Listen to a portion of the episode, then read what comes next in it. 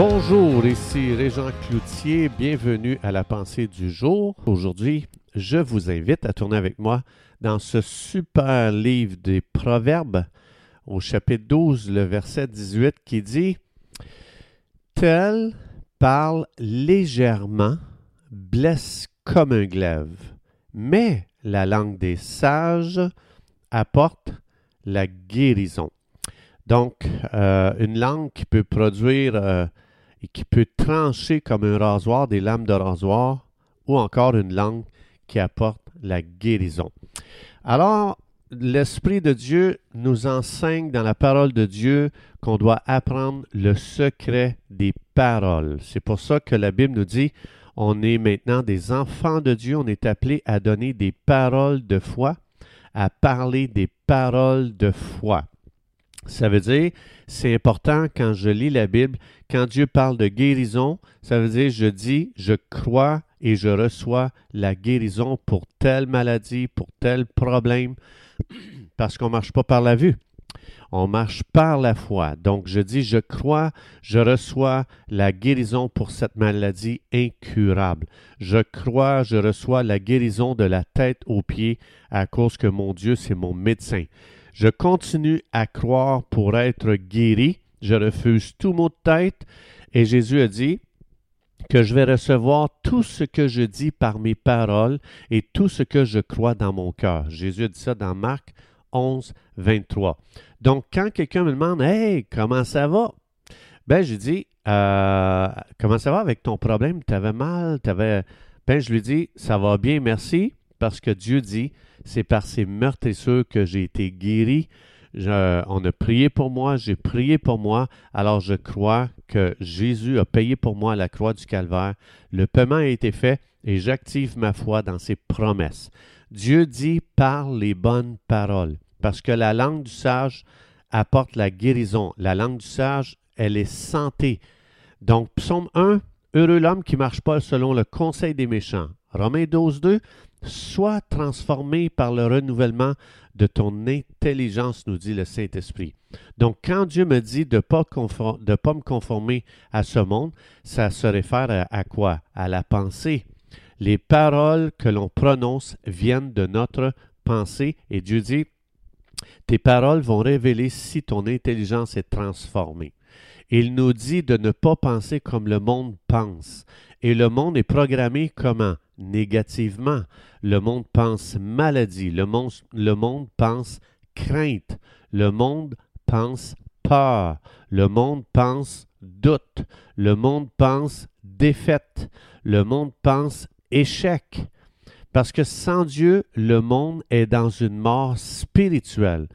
Ça veut dire que les gens parlent des paroles de mort dans chaque sphère de la vie, parce que les paroles de vie viennent de Dieu. Jésus dit, mes paroles sont esprit et vie. Donc le monde est programmé pour la mort au lieu d'être programmé pour la vie. Si les croyants ne sont pas renouvelés par la parole de Dieu, ils vont vivre dans le monde comme étant sans Dieu. Ça veut dire quand je vis dans la peur, je vis comme si je suis sans Dieu. Si je vis dans l'incrédulité, je vis comme si je suis sans Dieu. Si je vis dans la négativité, je vis comme si j'étais sans Dieu. Si je vis avec la raison seule, je vis comme si euh, je, vis dans ce monde comme sans Dieu. Et c'est là que je vais parler la, la maladie au lieu de parler la guérison, au lieu de parler les miracles. Donc, Proverbe, ici, on vient de voir que c'est le contraire. La langue des sages parle la santé, elle parle la guérison. Donc, nos confessions, c'est je ne parle pas la, la maladie parce que je ne crois pas à la maladie, je crois en Jésus qui est ressuscité des morts et qui a autorité sur toute maladie. Je parle santé, je parle guérison, je parle succès, je parle prospérité. J'ai une langue sage parce que je parle santé et je crois à la guérison parce que Jésus a payé pour ça. Je ne parle jamais d'échec.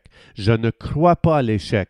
Je crois au succès parce que j'ai un grand Dieu qui marche avec moi. Je ne parle pas le doute. Je refuse de douter parce que Dieu ne peut pas mentir. Je ne parle pas défaite. Je refuse la défaite parce que Mon Dieu est assis sur un trône et il règne, et mon Dieu contrôle toute situation, et Dieu m'a appelé au succès, et il m'a assis dans les lieux célestes, Éphésiens 2.6, donc je ne pourrai jamais subir la défaite, parce que je suis déjà assis sur un trône d'autorité, un trône de, pour régner avec Jésus pour l'éternité. Je ne parle jamais de ce que le diable fait, je parle des œuvres que Dieu fait. J'attire l'attention des gens sur combien Dieu les aime, combien Dieu se soucie d'eux, combien Dieu veut les protéger, combien Dieu est là pour les bénir, les aider, les guérir, les sauver, les délivrer, les racheter. 1 Jean 5,4, ça dit Tout ce qui est né de Dieu triomphe du monde. Et la victoire qui triomphe du monde, c'est notre foi. Donc, ça veut dire que même si ma situation ne change pas, la foi dans Hébreu 11.1, la foi, c'est la substance des choses qu'on espère, c'est une démonstration des choses qu'on ne voit pas. Je n'ai pas besoin de le voir. Dieu a dit que c'est par ses meurtrissures que je suis guéri, je n'ai pas besoin de le voir, je le crois et c'est juste une question de temps, je vais le voir. Je suis dans le monde, mais je ne suis pas du monde, je suis de Dieu. Ma citoyenneté est céleste.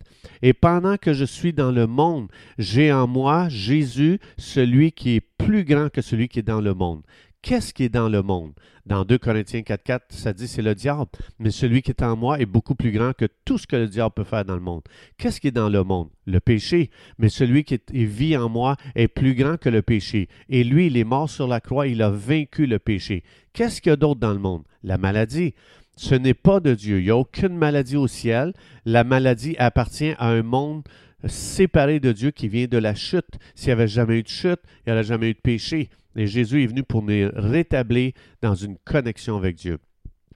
Donc, celui qui guérit, c'est Yahvé Rapha, et Yahvé Rapha, c'est mon grand médecin qui vit en moi. Qu'est-ce qu'il y a d'autre dans le monde? Le trouble, les circonstances d'adversité, ce qui semble impossible, ce qui semble vouloir nous détruire.